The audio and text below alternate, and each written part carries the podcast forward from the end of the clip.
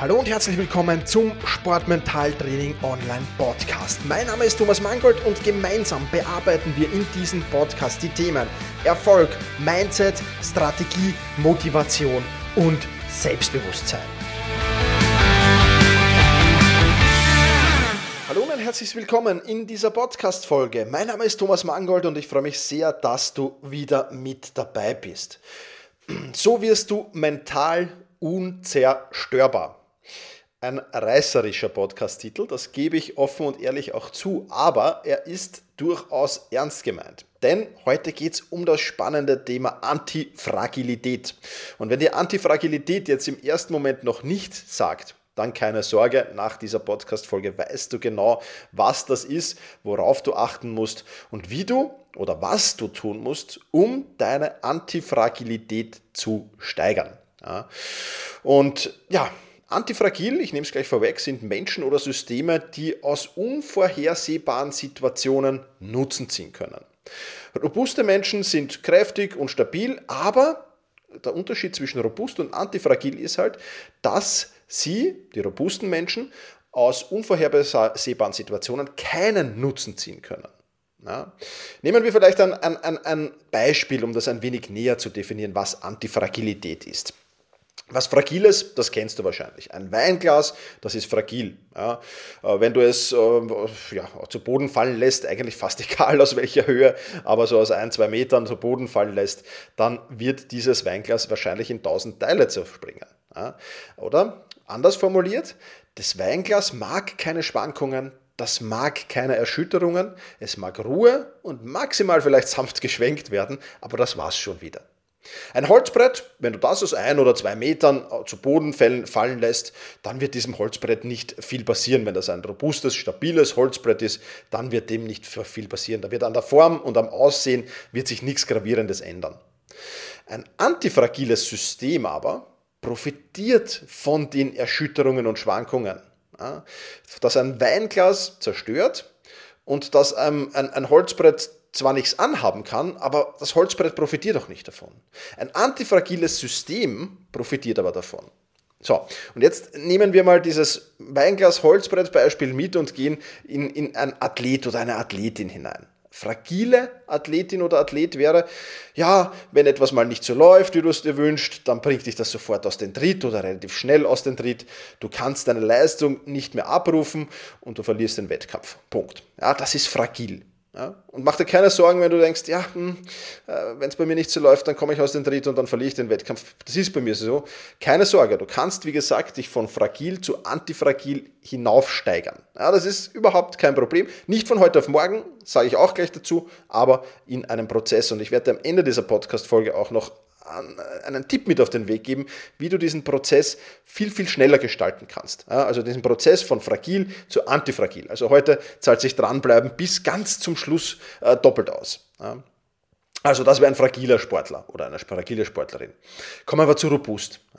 Wenn die Dinge nicht so laufen, wie es du es dir wünschst, versuchst du cool zu bleiben. Du triffst ganz gute Entscheidungen, kannst das Schlimmste abwenden, mehr aber auch nicht. Dann bist du robust. Und antifragil bist du, wenn es nicht so läuft, wie du willst, dann stachelt dir das noch extra an. Dann schaltest du nochmal den Zusatzturbo. Und je schlechter es läuft und je widriger die Bedingungen werden, umso mehr kommst du auf Touren. Ja? Also, in diesem Podcast erzähle ich dir jetzt ein paar Schritte, wie du äh, von, von fragil oder von robust zu antifragil kommen kannst. Ja? Und den Turbo-Tipp, den gibt es wie gesagt ganz am Ende. Das beste Beispiel für Antifragilität kommt übrigens aus der griechischen Mythologie, falls du dich damit äh, ein wenig auseinandersetzt. Da gibt es die Hydra. Ja? Ähm, und die Hydra ist so eine mehrköpfige Schlange und jedes Mal, wenn man dieser mehrköpfigen Schlange, so sagt zumindest die Legende, äh, einen Kopf abgeschlagen hat, dann wuchsen ihr zwei neue nach. Also das ist antifragil. Ja? Also ein Kopf abgeschlagen, zwei neue nachgewachsen. Oder äh, wer, alle, alle, Fußballfans kennen wahrscheinlich noch den äh, berühmten Torhüter von FC Bayern München, den Oliver Kahn. Je mehr der beschimpft wurde, je mehr Bananen aufs Feld geflogen sind, umso besser wurde der, umso stärker wurde der, umso mehr Paraden hat er geliefert. Ja? Also ein typisches Sportlerbeispiel für Antifragil, da gibt es natürlich hunderte. Ja? Aber überleg vielleicht einfach mal, und das ist eine gute Übung zum Einstieg jetzt, überleg einfach mal in deiner Sportart. Was ist denn so ein Sport, Sportler, der genau mit diesen widrigen Bedingungen, der aufgeht in diesen widrigen Bedingungen fast, der besser, besser und besser wird, ähm, überleg einfach mal, wer dir da so einfällt. Muss jetzt nicht unbedingt in deiner Sportart sein, aber wäre natürlich schön, wenn es aus deiner Sportart ein, ein Role Model sozusagen gibt. So, und jetzt äh, kommen ein paar und ich zugegebenermaßen, es wird teilweise jetzt vielleicht ein wenig trockener im einen oder anderen Punkt, aber hör dir das wirklich an, weil wir werden dann am Ende natürlich alle Punkte zusammensetzen ähm, und werden uns das dann Step by Step anschauen. Aber es kann jetzt sein, dass es ein bisschen trockener wird, aber egal. Die Antifragilität beruht auf der Fragilität ihrer Bestandteile. Das heißt, wenn du, wenn du ein, ein, ein, ein, ein, ein antifragiles System schaffen willst, dann müssen die, müssen die, und das ist zwingend erforderlich, die Teile dieses Systems trotzdem fragil sein. Warum muss, muss das so sein? Ganz einfach. Erfolg und Scheitern der einzelnen Teile hilft dir dabei, das System mit Informationen zu versorgen und diese Informationen besagen dann natürlich, das funktioniert und das funktioniert nicht. Ja? Also nichts anderes als deinen Fehlern zu lernen, kannst du es auch nennen. Auch ein ganz, ganz wichtiger Punkt. Und wenn wir jetzt den evolutionären, dass ich es herausbringe, den evolutionären Prozess der Menschheit oder aller Lebewesen hernehmen, dann gibt es immer wieder Lebewesen, die aussterben. Aber jedes Lebewesen, das ausstirbt, führt zu einer Verbesserung der allgemeinen Lebenssituation aller anderen Lebensformen. Ja, also dieser evolutionäre Prozess, man lernt davon, was machen die falsch ja, oder was macht eine gewisse Spezies falsch und dann, oder was macht ein gewisses System falsch, bumm, das System wird ab, ab, stirbt ab weil es eben nicht mehr überlebensfähig ist, aber andere profitieren davon. Ja. Und das System Athlet oder Athletin ist ebenso antifragil. Deine Technik, deine Taktik, dein Körper, deine Kondition, das sind alles fragile Systeme. Manchmal gelingt dir technisch was, manchmal machst du Fehler, manchmal gelingt dir taktisch was, aber es gibt wieder andere Situationen, in denen du genau das Falsche taktisch machst. Ja, also es ist eine ständige Fragilität da. Ja.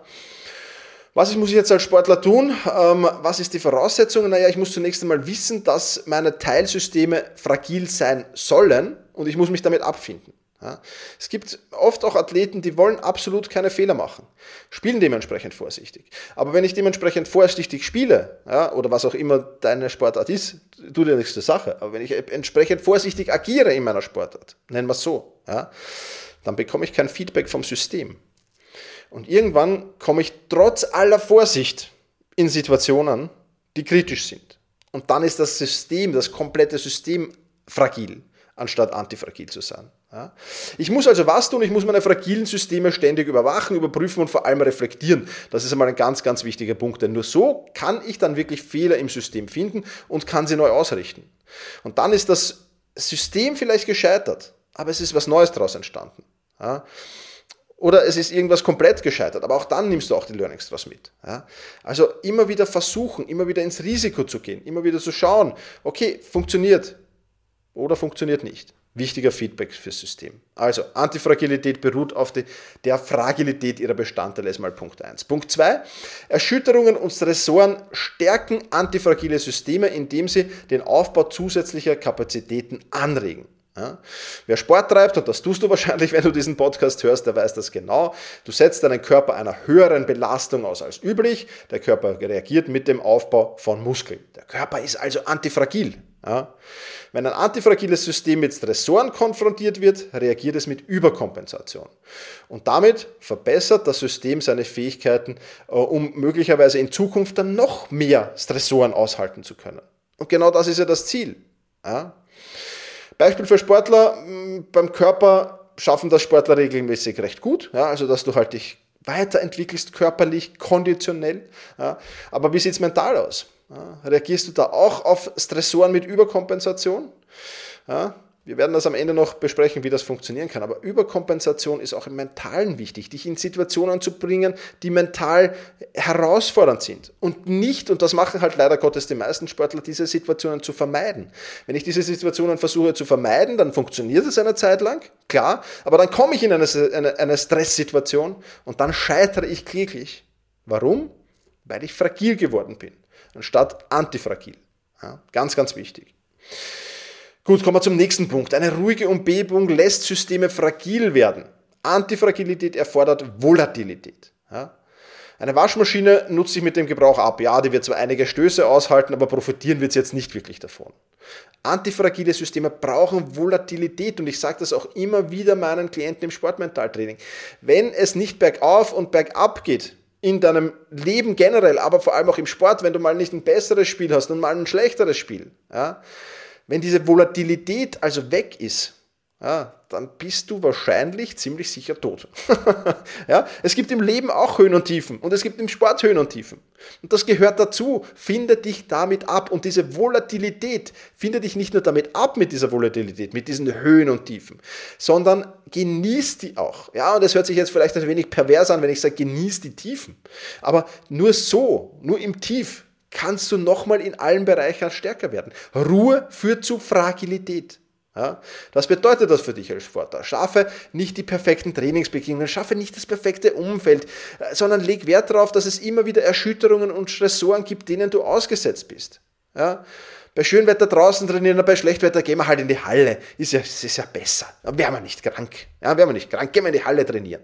Ja, Im Wettkampf wird die Entscheidung wahrscheinlich nicht möglich sein. Also ich kenne keine Sportart, wo man halt dann, wenn es draußen schier ist, gehen wir halt in die Halle und spielen in der Halle. Ja, ich kenne keinen. Ja, vielleicht gibt es einen, keine Ahnung. Aber mir fällt jetzt aktiv kein, kein, keine Sportart ein, die so ist. Ja. Im Training die Konfrontation mit Teamkollegen scheuen. Ja, ist ja nur ein Training. Jetzt, ich ich, ich sage dem jetzt lieber nicht, dass er, dass er schon den dritten Deppenfehlpass macht nach der Reihe. Ist ja, ist ja nur das Training. Ich, ich stelle mich da jetzt nicht her mit denen. Im, im, Im Wettkampf unter Stress, wo dann beide unter Stress stehen, da kommt es dann aber raus. Ja, fertig. Ja. Und ich sage auch immer wieder Trainern. Ja, auch, auch, Trainer kommen bei mir ins Mentaltraining, was natürlich sinnvoll und wichtig ist. Ja. Auf der einen Seite, um selbst mental stärker zu werden, auf der anderen Seite, um, um da auch wirklich äh, den Spielern mentale Stärke vermitteln zu können. Und ich sage ihnen immer wieder, wenn du im Training bist und wenn es so Situationen, Sportarten gibt, wo ein Schiedsrichter eben vonnöten ist, dann triff bewusste und aktive Fehlentscheidungen. Ja. Damit machst du deine Sportler antifragiler. Und genauso ist es. Bau Schwierigkeiten ein. Mach es dir nicht so einfach. Ja? Bau immer wieder Trainingsbedingungen, wo Stressoren und Erschütterungen regelmäßig vorkommen. Und die Athleten, die das regelmäßig machen, die sind antifragil und die Schönwetter-Trainierer, ja, sage ich jetzt mal, das sind die fragilen Teile des Systems. Ganz einfach. Ganz, ganz wichtig also. Nächster Punkt. Wir können aus Antifragilität Nutzen ziehen, wenn wir Möglichkeiten zur richtigen Zeit ergreifen. Das Buch Antifragilität, von dem ich sehr, sehr viele Inhalte dieses Podcasts herausgenommen habe, ist wahnsinnig dick, wahnsinnig klein geschrieben und ist von Nassim Taleb. Und der Nassim Taleb, ähm, der fand heraus, der kommt aus der, aus, der, aus der Finanzbranche, also ich glaube, dass der sogar Währungshändler ist oder war, und äh, dieser Nassim Taleb fand heraus, dass die erfolgreichsten Händler an den Weltwährungsmärkten jene waren, die am wenigsten gebildet waren. Sie verstanden die komplizierten Wirtschaftstheorien ebenso wenig wie die politischen Zusammenhänge, die man da eben braucht, wenn man Währungen handelt, ja, ähm, oder auch nicht, wie man sieht. Ja. Äh, also diese, diese einzelnen Zusammenhänge zwischen den Ländern, ja, deren, deren Währungspaare ich handle. Und was sie aber wussten, war, wann sie kaufen und wann sie verkaufen mussten. Und das ist generell so. Wir legen in unserer Gesellschaft viel zu viel Wert auf theoretisches, auf akademisches Wissen. Das ist schon auch wichtig und ich streite das nicht ab, aber viel weniger auf praktisches Können. Und ich frage dich jetzt eine Frage, die kannst du natürlich für dich selbst beantworten. Aber wenn du in ein Flugzeug steigst, ist dir lieber da vorne sitzt ein Flugzeugingenieur oder ist dir lieber da vorne sitzt ein Pilot, der tagtäglich Flugzeuge fliegt?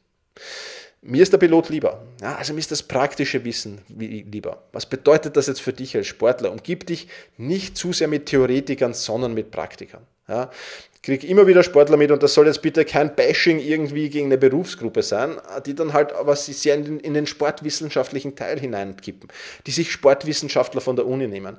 Ja, und diese Sportwissenschaftler, es gibt Praktiker auch, keine Frage, aber viele davon sind halt Theoretiker. Ja? Und in der Theorie sieht es anders aus. Ja? Und viele Sportler, auch in, in, in meinem Coaching, umgeben sich halt dann mit Universitätsprofessoren, die super, super, super sind in der Theorie, aber von der Praxis halt viel, viel weniger Ahnung haben, weil sie sich halt auch viel, viel mehr mit der Theorie beschäftigen. Ja? Und das ist halt etwas, was, was, was nur kläglich scheitern kann. Ja? Also wenn du beim österreichischen Fußballbund zumindest war es vor ein paar Jahren noch so, wenn du dort Sportmetalltrainer werden wolltest, dann musstest du Sportpsychologe sein. Ich weiß nicht, ob es nicht schlauer gewesen wäre, äh, einfach einen Mentaltrainer zu nehmen, der tagtäglich mit dem Thema zu tun hat, anstelle eines Sportpsychologen, der sich dann wahrscheinlich noch mit vielen anderen Themen beschäftigt. Ja? Weil ich kenne keinen Sportpsychologen, der nur Sportpsychologie macht. Vielleicht gibt es welche, ich kenne keinen. Ja?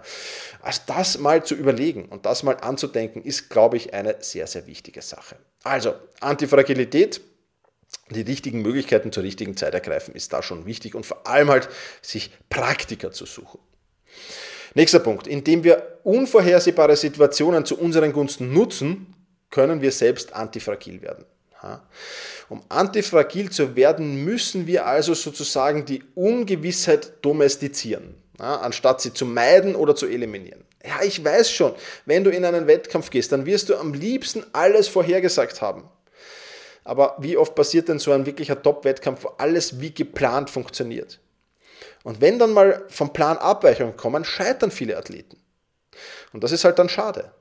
Ja, das ist so, so wie wenn du, wenn du einen, einen, einen Plan für, für eine Verfahrt von A nach B hast und dann ist auf genau auf der Strecke, die du geplant hast, ist eine Baustelle oder eine Straßensperre, sondern bleibst du halt stehen. Macht doch auch niemand. Aber im Sport machen wir es oft. Ja. Und da muss ich halt dann schon schauen, ähm, so ein bisschen die Handelsstrategie annehmen. Also wir sind immer sehr, sehr, sehr in der Mitte fokussiert ja, und schauen uns immer, okay, was, was, was, ist, was ist so das Wahrscheinlichste? Und mit diesem Wahrscheinlichen rechnen wir dann auch. Ja. Und dann passiert aber irgendwas, was nicht in diese Wahrscheinlichkeit hineingepasst hat. Ja. Nassim Taleb vergleicht das mit einer Handelstange. Schau dir die Extreme an, schau dir die rechte Seite der Handelstange an, wo die, erst, wo die Gewichte draufkommen, und schau dir die linke Seite an. Ja. Also fokussiere dich auf das, wenn man es jetzt auf den Sport beziehen kann, ja, fokussiere dich auf das was, das, was ist das Schlimmste, was dir passieren kann in diesem Wettkampf. Ja, und was ist das Beste, was dir passieren kann in diesem Wettkampf? Und wenn du diese beiden Extremas ja, abgedeckt hast, dann bist du eigentlich schon antifragil, weil dann hast du ja, ja, man, es kann immer was passieren, was noch unvorhersehbarer ist, keine Frage. Aber wenn du regelmäßig dich mit, mit, mit, mit wahrscheinlich nicht vorkommenden Dingen beschäftigt, also die Extremas, ja, dann bist du das ja auch gewohnt. Ja? Und das ist natürlich absolut top. Also beschäftige dich ruhig auch mit den Extremsekunden. Was passiert im aller, aller schlimmsten Fall in diesem Training oder in diesem Wettkampf? Und was passiert im aller, allerbesten Fall in diesem Training und diesem Wettkampf? Und weniger mit, was passiert wahrscheinlich. Ja? Weil wenn du dich nur auf das, was passiert wahrscheinlich fokussierst, dann bist du überfordert mit Ausschlägen nach, ja gut, ins Positive nimmt man es halt mit, aber vor allem ins Negative. Und das sollte natürlich nicht sein. Ganz klar. Nächster Punkt, der ganz, ganz wichtig ist, Optionen sind besser als Zwangslagen. Es ist besser, Optionen zu haben, als in einer Zwangslage zu stecken. Ich glaube, da pflichtet mir jetzt fast jeder bei. Bei, Zwang, bei Zwangslagen ist es halt so, dass am Ende eigentlich nur noch eine einzige Option überbleibt. Ja? Und das Zwangslager ist im Prinzip das Gegenteil von Optionen zu haben. Ja? Und achte besonders in deiner Karriere, also im, im, wenn du in das Big Picture siehst, ja, wenn du jetzt deine sportliche Laufbahn siehst, achte da besonders immer darauf, Optionen zu haben. Ja, ich kenne viele Athleten, die bringen sich immer wieder in Zwangslagen. Und das ist halt dann schwierig bei der Auswahl der Betreuer, bei der Auswahl der, der Trainer, bei der Auswahl des Managers, immer wieder in Zwangslagen. Da musst du wirklich schauen, dass du immer Optionen hast, immer Optionen hast.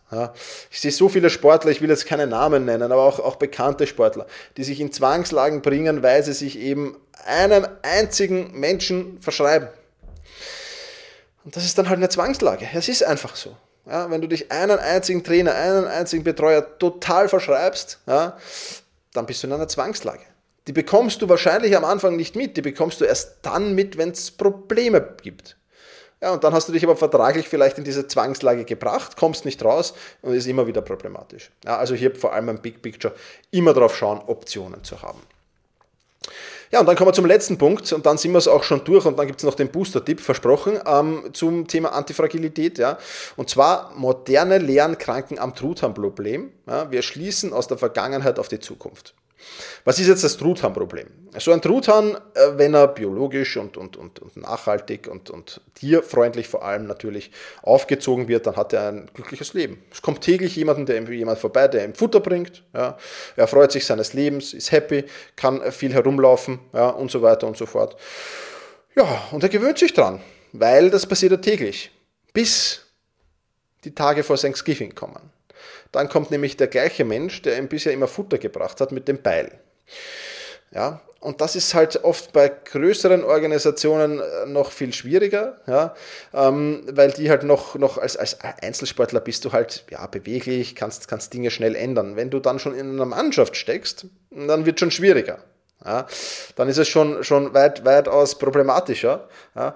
Und dann gibt es immer so, so, so Risikomanager natürlich, die dann Vorhersagen treffen und die hat, kranken alle an diesem Truthahnproblem. Ja. Und äh, ein sehr, sehr trauriges, aber gutes Beispiel ist halt immer, ähm, die Denkweise, die viele, viele Sportler auch haben, ich sehe es auch immer wieder bei mir im Training, ja, nämlich die Annahme, dass nichts Schlimmeres passieren kann, als das, was bisher als Schlimmstes passiert ist. Also du nimmst dein, dein schlimmstes Ereignis, das dir bisher passiert ist, nimmst du als Referenzereignis und sagst, Schlimmeres kann man nicht passieren. Ja, leider Gottes haben so die Architekten der, des Nuklearreaktors in Fukushima auch gedacht. Die haben sich nämlich angeschaut, okay, was waren die stärksten Erdbeben, wenn wir seit der Erdbebenmessung zurückgehen. Und dann ist da eine Zahl rausgekommen. Und dann haben sie dieses, dieses, dieses Kraftwerk genau so gebaut, dass sie eben ein, ein Erdbeben dieser Stärke kann es aushalten. Wir wissen alle, was passiert ist. Es kam ein stärkeres Erdbeben und hat diesen Reaktor zerstört und zu einer Naturkatastrophe und einer Umweltkatastrophe geführt. Was bedeutet das jetzt für dich als Sportler? Was ist schlimmer als das Worst-Case-Szenario? Und wie kann ich mich darauf vorbereiten? Das Lustige, was dann nämlich, oder lustig, das, was dann nämlich passiert ist, ja, dadurch, dass du dich mit solchen Dingen beendest, natürlich wird es immer noch schlimmer kommen können, als du dir das vorstellen kannst. Selbst wenn du sagst, okay, was ist schlimmer als das Worst-Case-Szenario? Okay, das ist schlimmer als das Worst-Case-Szenario. Es kann wahrscheinlich immer noch schlimmer kommen. Aber es tritt ein Trainingseffekt ein. Dadurch, dass du dich mit solchen Situationen beschäftigst und dir Pläne überlegst, wenn solche Situationen eintreten, ja, dann bist du auch besser vorbereitet, wenn eine Situation kommt, mit der du jetzt, die du nicht geplant hast. Weil du es gewohnt bist, dich mit dem Schlimmsten, vom schlimmsten Worst-Case-Szenario zu beschäftigen. Also überleg dir im Wettkampf, im Training, deine Karriere betreffend, was ist schlimmer als das Worst-Case-Szenario, das ich mir jetzt in dem Moment vorstellen kann? Und dann versuch dich, wie kannst du dann in dieser Situation reagieren? Gedanklich damit zu beschäftigen. Verschriftlichen, vielleicht auch spannend. Ja, aber das sind so die Dinge. Wenn du dich damit beschäftigst, dann ist das wirklich cool und wird dich dann auch in, in, in, in, in, in Situationen, die du, mit denen du nicht gerechnet hast, die vielleicht noch schlimmer oder anders schlimm sind, ja, wenn die dann kommen, dann bist du antifragil. Ja.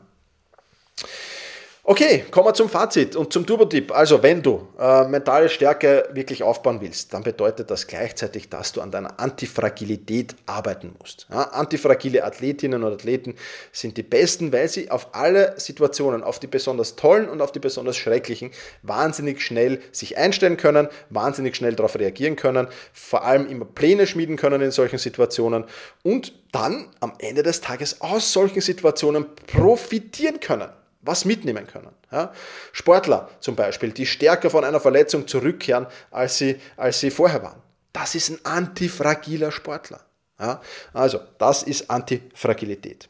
Wie kannst du dir jetzt mentale Stärke und Antifragilität holen? Ja, ganz einfach, indem du dir jetzt 30% auf die Sportmentaltraining Masterclass sicherst. Ja, die gibt es jetzt im Winter Sale ja, mit dem Gutscheincode WINTER. Winter. Winter.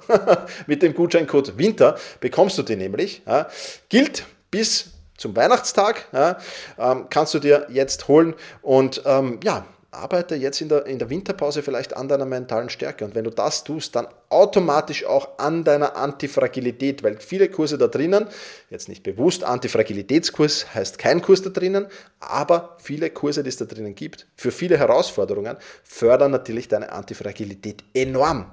Ja? Das heißt, wenn du das schnell, einfach und effizient umsetzen willst, dann nutze jetzt den Wintersale sport-mentaltraining.com. Ja, dann gehst du dort auf äh, das, den Button, äh, das du bestellen willst. Dann kommst du nochmal zu einer Verkaufsseite. Auf dieser Verkaufsseite gibt es einen Gutscheincode. Dort gibst du bitte in Großbuchstaben das Wort Winter ein. Ja, und dann hast du 30%. Dort wird dort automatisch abgerechnet und du kannst dir die Masterclass holen. Ich kann es dir nur wirklich sehr, sehr empfehlen. Im Sommersale haben viele Athletinnen und Athleten zugeschlagen. Ich habe schon viel Feedback bekommen. Danke auch dafür, ja, ähm, dass das wirklich toll gelaufen ist und das freut mich natürlich besonders. Also, Antifragilität jetzt mit mentaler Stärke verbinden. Wintersale 30% eben auf die Sportmentaltraining Masterclass. Das war's. Das war die letzte Folge des Jahres 2021. Ich freue mich, dass du dabei warst. Hoffe, wir hören uns im Jänner dann wieder. Äh, Jänner 22 und ja, in diesem Sinne, mach's gut, push your limits und überschreite deine Grenzen. Viele weitere spannende Informationen rund um das Thema Sportmentaltraining, rund um deine mentale Stärke findest du im Bonusbereich zu diesem Podcast. Wenn du dich dazu anmelden willst, dann wechsle jetzt auf sportmentaltraining.online/bonus. Und wenn du denkst, dass eine Freundin, ein Freund, ein Vereinskollege, eine Athletenkollegin von diesem Podcast profitieren kann, dann sei doch so lieb und teile diese Podcast-Folge mit dieser Person. In diesem Sinne, vielen Dank, dass du dabei warst und push your limits, überschreite deine Grenzen.